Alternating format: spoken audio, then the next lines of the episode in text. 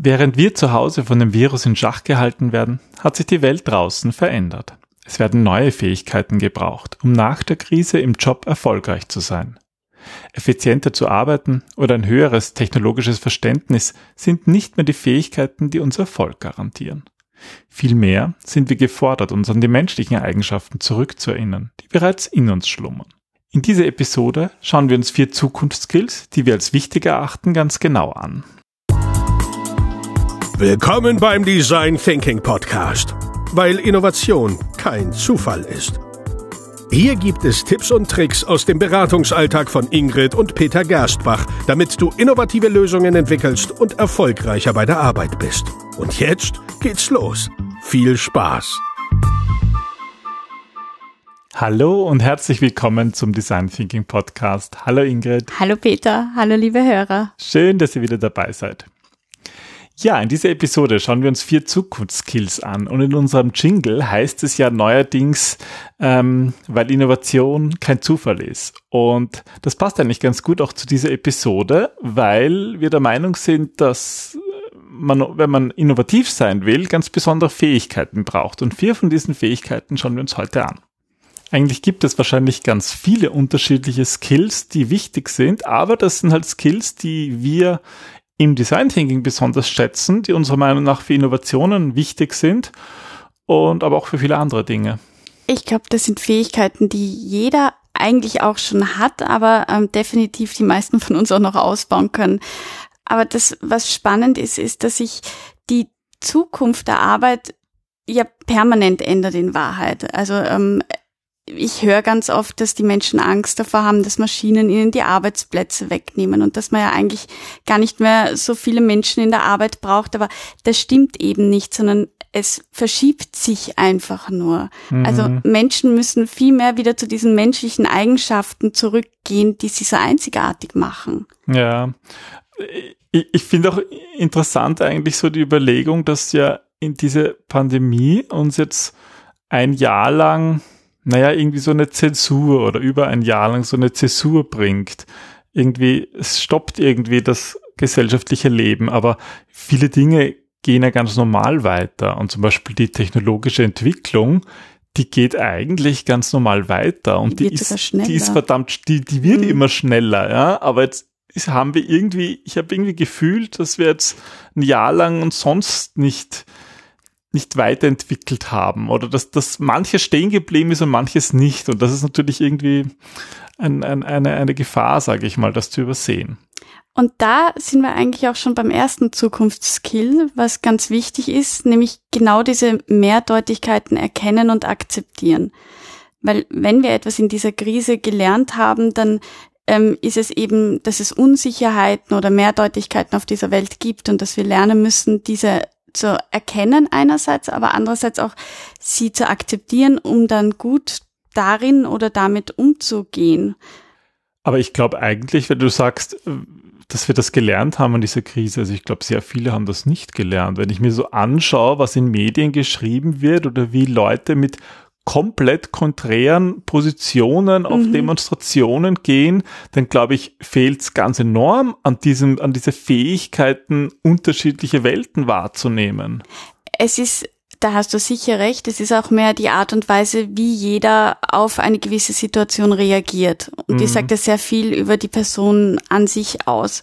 Ähm, das, was ich aber eigentlich sagen wollte, ist, dass wir alle, und da bin ich überzeugt davon, gelernt haben, dass es einfach Unsicherheiten gibt, die wir nicht durch Wissen oder die wir nicht durch, ähm, durch Googlen oder durch sonstige fassbare Dinge unter Kontrolle bringen können, sondern mhm. dass es Dinge gibt, die unser Leben massiv mitbestimmen und dass wir lernen müssen, damit umzugehen. Ja, also ich meine, diese Mehrdeutigkeiten, die machen mich manchmal als, als, als, sag ich mal, in meiner früheren Zeit als Business Analyst hatte ich damit manchmal Schwierigkeiten, weil ich irgendwie versucht war, die absolute Wahrheit zu finden. Mhm. Und ich glaube, das ist auch, ich bin schon der Meinung, dass das prinzipiell gut ist, diese nach dieser Wahrheit zu suchen. Aber auf dem Weg dorthin ähm, hat wird man halt mit Mehrdeutigkeiten konfrontiert und dass es manchmal nicht eindeutig ist und man kommt vielleicht nie bei dieser absoluten Wahrheit an, aber ich finde es eigentlich mir gefällt irgendwie dieses Bild, diese absolute Wahrheit zu suchen, aber halt am Weg zu erkennen, dass es sie eigentlich nicht gibt. Ja. Das wollte ich gerade sagen. Also ich glaube nicht, dass es sowas wie eine absolute Wahrheit oder eine einzige Wahrheit überhaupt geben kann. Na, bei manchen Dingen vielleicht, vielleicht nicht bei allen. Ich meine, keine Ahnung, wie, wie die Schwerkraft wirkt. Da gibt's schon absolute Wahrheiten. Aber also was, was halt irgendwie spannend ist, ist, dass dadurch, dass sich ja auch alles viel, viel schneller verändert, haben wir überhaupt keine Zeit mehr stehen zu bleiben und die Dinge genau zu analysieren und dann darauf basierend irgendwelche Entscheidungen zu treffen und die nächsten Schritte zu planen, sondern das muss jetzt alles viel, viel schneller gehen. Das heißt, die, Mehrdeutigkeiten nehmen ja auch zu. Du hast ja auch als Business Analyst nicht mehr die Zeit zu sagen, okay, also ich spreche jetzt einmal mit dem Stakeholder und dann schaue ich mir dessen Meinung an und dann analysiere ich das System dahinter. Na, vor allem sind das ja alles komplexe Fragestellungen, die eben, wo es eben keine fixe Wahrheiten gibt. Mhm. Ja. ja, das ist natürlich ein Unterschied. Aber ich meine, ich eine, eine, die zweite dieser, dieser vier Fähigkeiten, ähm, die hat vielleicht damit zu tun, wie man auch ähm, dazu was man für eine Grundeinstellung braucht, um überhaupt auch diese Mehrdeutigkeit zu akzeptieren. Also diese vier Skills hängen ja ein bisschen zusammen. Und zwar der zweite Skills, da geht es ja um Neugier und Offenheit. Genau. Und das ist eine der wesentlichsten äh, Fähigkeiten, die wir brauchen in dieser Welt, weil wir ja auch immer tiefer eintauchen in die Probleme oder in diese Komplexität. Und da wird auch viel mehr sichtbar, was vorher vielleicht gar nicht so sichtbar wird. Und man erkennt, wie, wie komplex das ist, wie die Dinge zusammenhängen, die vielleicht auf den ersten Blick überhaupt nichts miteinander zu tun hatten. Und da sind wir auch wieder bei dem Grundproblem von Design Thinking, den Wicked Problems. Du schaust dir ein Problem an und das wirkt am Anfang äh, bewältigbar und dann dringst du tiefer in dieses Problem ein und kommst drauf, wenn du das änderst, dann ändert sich auch das und dann ändert sich auch das und, und wird so undurchschaubar. Und wenn wir diese Offenheit haben, diese Neugierde, diesen Wissensdurst, das zu ergründen und herausfinden zu wollen, was dahinter steckt, dann haben wir auch die Chance, viel daraus zu lernen und viel Gutes zu bewirken. Wenn wir sagen, jo, ist halt so, ne?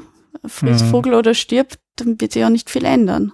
Das finde ich ja das Spannende auch, dass es im Design Thinking eigentlich sehr stark auch auf Generalisten zugeschnitten ist mhm. Menschen, die ein breites Wissen haben, aber trotzdem auch diesen Spaß, äh, Spaß daran finden, sich irgendwo ganz tief einzugraben, aber halt nicht nur Fachexperten sind, die ähm, sozusagen nur in ihrem Fachgebiet sich auskennen, sondern eben dieses breite Wissen mitbringen, weil ich glaube, dass da lernt man halt dann auch diese Offenheit und das ist vielleicht auch das, was ich so beim am Anfang gemeint habe mit so äh, zwar die die die absolute Wahrheit suchen, aber halt am Weg eben neugierig sein. Mhm. Mir macht das halt irrsinnig viel Spaß und ich finde es auch toll, dass wir in einer Welt leben, wo das so einfach möglich ist. Ich meine, klar kann man jetzt den Fernseher einschalten und irgendeine doofe Sendung, äh, irgendeine Talkshow sich reinziehen, aber man kann halt auch sich bewusst auf den Weg machen und in Wikipedia lesen oder sonst wo im Internet unterschiedliche Medien anschauen, Bücher, egal was.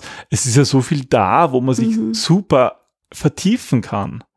Ja, wobei, da darf man auch nicht vergessen, dass das alles auch Energie kostet und dass unsere Energie sehr endlich ist. Und wenn wir halt eben uns die Zeit nicht bewusst nehmen, dann setzen wir uns mit diesen, was man alles lernen kann und könnte, sehr unter Druck. Da finde ich, geht auch immer eine gewisse Gefahr davon aus.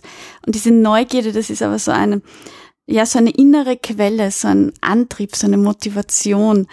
Und das ist ja zum Beispiel das, was mir zum Beispiel bei Design Thinking so viel Spaß macht, den Dingen auf den Grund zu gehen, weil man dann merkt, da kann man die Welt ein Stück mit verändern. Mhm. Und was ich auch immer spannend finde bei Design Thinking, ähm, bei den ganzen Gesprächen stellt sich heraus, dass oft die Leute überhaupt keine Ahnung haben, welche Fähigkeiten sie eigentlich besitzen, weil sie einerseits so selbstverständlich für sie sind oder weil sie ähm, irgendwie gar nicht auf die Idee kommen, dass sie etwas könnten. Und wenn wir dann so einen Workshop abhalten und die Menschen einfach mal ins Tun kommen und gar nicht ins Überlegen und ins Bewerten, dann merkst du erst, wie vielfältig unsere aller Fähigkeiten sind. Und das, da ist so viel versteckt, so viel menschliche Ressource, so viele Rohstoffe, die man zu Diamanten schleifen könnte. Und ich finde, das wird durch diese Neugierde erst am Boden gebracht. Ja, die Neugierde gibt dem Ganzen irgendwie so, so die Energie. Also zumindest mhm. für mich ist das häufig so, dass mir das nicht viel Spaß macht, dieser Neugierde nachzugeben und eigentlich keine Energie kostet, ja, sondern eigentlich Energie gibt. Mhm.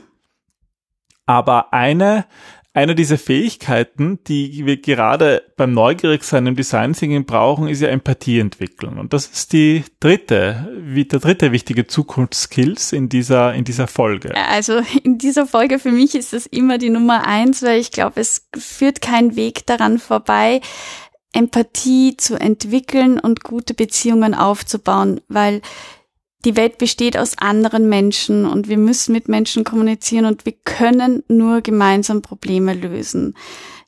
Also, du wirst mir jetzt wahrscheinlich widersprechen und sagen, ganz und gar nicht. Der Mensch kann auch alleine ein Problem lösen. Ja, das kommt wahrscheinlich auf das Problem an, aber das meine ich gar nicht, sondern ich glaube, dass diese Bedürfnisse der Menschen, die eigentlich hinter den meisten Problemen steckt, die herauszufinden, das kann ich erst, wenn ich verstehe, wie es anderen geht.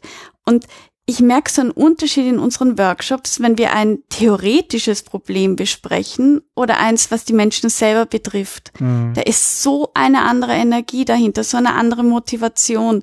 Und das schafft man erst, wenn man versteht, wenn man nachvollziehen kann, wie andere Menschen sich fühlen. Dann kann man Beziehungen aufbauen, dann kann man in die Kommunikation kommen, dann kann man irgendwie dann merkt man auch, dass wir alle Menschen sind, dass wir alle aufs Klo gehen müssen, dass niemand rosa Wolken pupst, dass, äh, ja, dass wir alle Probleme haben. Ich finde es ja auch spannend in Unternehmen, also in Workshops mit Unternehmen dann, dann diesen Punkt zu über, überstehen übersteigen, wo die Leute nicht mehr von ihren Produkten und von ihren Kunden irgendwie als sozialen Daten, Fakten reden, sondern draufkommen, dass das Menschen sind mhm. mit ganz normalen Bedürfnissen und sie dann plötzlich ein ganz ein anderes Bild ergibt, was die Firma eigentlich macht. Mhm. Und viele Firmen versuchen eh so etwas in ihre Mission zu packen, aber das sind halt dann meistens so PR-Slides, wo keiner mehr einen Kontakt dazu hat. Aber wenn wir Workshops machen mit Design Thinking, weil das halt unsere Methode ist und wirklich Empathie einsetzen und plötzlich diese Verbindung besteht zu dem Produkt der Firma und den Menschen da draußen, die diese Produkte nutzen oder kaufen oder was auch immer damit machen, dann entsteht da plötzlich so eine Verbindung, die oft vorher nicht da war und das bei Mitarbeitern, die seit, ja, seit Jahren oder seit Jahrzehnten für diese Firma arbeiten. Mm, da kommt doch die Macht des Storytellings ganz stark heraus, weil dann gibt's Geschichten, die man sich erzählen kann, die man damit verknüpft. Das verbindet wieder, das gibt wieder eine Gemeinsamkeit. Also das ist so, so unglaublich wichtig, so wie du sagst, dass man da Gemeinsamkeiten findet und herstellt. Und deswegen bin ich der Meinung, das ist die Nummer eins. Absolut, ja. Ich finde es ja auch in meiner Historie als Business Analyst habe ich mich natürlich auch viel mit dem Analysieren von anderen Dingen beschäftigt. Und das ist auch, ist auch großartig und da helfen einem ja Computer und andere Möglichkeiten, Dinge in Zahlen zu messen. Aber das Schöne ist halt, dass wir als Menschen da viel mehr können und eben diese Empathie entwickeln können, das Computer nicht können und das eigentlich einen Mehrwert ergibt, dass wir beides tun können. Wir können unsere Vernunft einsetzen und wir können wir können die Vernunft einsetzen, um, um, um Zahlen zu analysieren, wir können auch unsere Vernunft einsetzen, um Gefühle besser zu verstehen. Ja, äh, und das ist leider nicht messbar, deswegen wird es oft eher gering geschätzt, Empathie oder diese Bedürfnisfindung. Und dabei ist die so unglaublich wertvoll, so wie du sagst, weil das, das werden uns Maschinen nie abnehmen können. Das ist die Fähigkeit, die uns keine künstliche Intelligenz jemals in dieser Tiefe, in dieser Stärke abnehmen kann. Und dazu gehört doch irgendwie auch die vierte Eigenschaft, die wir uns herausgesucht haben. Und zwar so hat er ein bisschen dazu tun mit dem Blick in die Zukunft. Wie schaue ich in die Zukunft? Ich kann irgendwie sagen, alles ist furchtbar oder ich kann irgendwie sagen, na ja, ähm, die Zukunft ist spannend und großartig. Was ist die vierte Eigenschaft? Die vierte Eigenschaft ist Resilienz und Optimismus erzeugen. Und das ist, glaube ich, gerade in dieser Welt der Mehrdeutigkeit so extrem wichtig, weil wenn wir, wenn wir nicht den Optimismus haben, dass hinter jeder schlechten Sache auch etwas Gutes steckt, dann erkennen wir die Chancen nicht, die überall versteckt liegen, die halt nicht immer sichtbar sind. Und dann lassen wir uns schnell entmutigen und dann ist es schwierig, sich und auch andere zu motivieren und zu inspirieren. Und dann glaube ich, trauen wir uns auch weniger Anfänge zu wagen. Und das ist eigentlich schade, weil so ganz viele Chancen verloren gehen. Gerade vielleicht in dieser Krise ist es wirklich so diese Kombination aus Resilienz und Optimismus. Ich brauche einerseits die Resilienz, um diese Krise und diese schwierigen Phasen da, um damit irgendwie gut umzugehen, mhm. ohne dass ich destruktiv werde in meinem Innern mhm. und daraus dann eigentlich diesen Optimismus wieder erzeugen kann und sagen kann, okay, jetzt ist die Situation so, ich kann sie nicht ändern, aber die ja. Zukunft ist eigentlich spannend und unter Einsatz all dieser anderen Skills, der Neugierde, der Empathie ähm, und, und diese Fähigkeit, Mehrdeutigkeiten zu erkennen, dass ich daraus sozusagen optimistisch bin und etwas Neues baue. Mm, das stimmt, da hast du absolut recht, ja. Ich finde das, ähm, bei Resilienz fällt mir halt auch immer ein, dass mich ganz oft Leute fragen, ja, das ist irgendwie unfair, dass du diese Krankheit hast und äh, ich sage dann immer, aber warum sollte ich sie nicht haben? Also sozusagen, es ist so, ich glaube, bei Resilienz geht es auch ganz oft darum, die Dinge einfach zu akzeptieren, wie sie sind und das nicht zu hinterfragen, weil erst dann können wir daraus Dinge erbauen und erschaffen. Und ja, ich finde, du hast es jetzt eh wunderbar zusammengefasst. Aus all den Vieren kommen wir mit Optimismus heraus und können dann wirklich vielleicht die Welt zu einem besseren verwandeln Wobei wir hatten ja letztens, ähm, falls du dich erinnern kannst, ein Gespräch mit jemandem, der gesagt hat, es heißt immer, die Welt muss besser werden. Aber ist die Welt nicht gut, so wie sie ist? Und das erinnert mich halt auch an diese Zukunftsskills. Ich glaube, dass es immer ein Stück besser geht und dass man auch diese Welt, also abgesehen von der Pandemiewelt, in der wir gerade leben, aber dass man immer etwas besser machen kann. Und das ist auch so ein bisschen der Treibstoff von Design-Thinkern. Das heißt nicht, dass etwas schlecht ist oder dass die Dinge per se schlecht sind. Aber ich glaube, man kann immer ein Stück mehr beitragen, um Dinge zum Positiven zu verändern. Ja, dieser Treibstoff ist irgendwie auch so diese Neugierde. Das ist für mich auch immer mm. so. Mhm. Da kann man immer noch was lernen. Und im Gegenteil, je mehr, je mehr man eigentlich lernt, desto mehr kommt man drauf, was man eben noch nicht weiß. Und das ist ja für sich irgendwie auch irgendwie was Schönes, weil es halt, weil es halt Wachstum bedeutet. Das stimmt, ja. Ja, das waren unsere vier Zukunftsskills, die wir als wichtig erachten. Sind definitiv wichtig für Design Thinker, aber ich glaube, sie sind genauso wichtig für Leute, die jetzt sich jetzt auch nicht Design Thinker nennen wollen, die einfach nur an ihrer persönlichen Entwicklung in der Zukunft interessiert sind. Definitiv, weil ich glaube, es, es bricht bald ein neuer Tag an und wir sollten jetzt auch die ganzen Chancen nutzen, diese Herausforderungen anzugehen und das Beste draus zu machen, weil dann können wir sagen, ähm, zumindest hat uns die Krise gestärkt herausgebracht. Ja, wir wünschen euch damit viel Erfolg und schaut euch mal diese vier Fähigkeiten an, wie, wo ihr euch das seht und wie es euch damit geht. Wir würden uns auch freuen, auch von euch zu hören. Wenn ihr das wollt, könnt ihr das machen unter podcast.gerstbach.at. Wir freuen uns, von euch zu hören und wünschen euch eine schöne Woche. Bis zum nächsten Mal. Tschüss. Tschüss.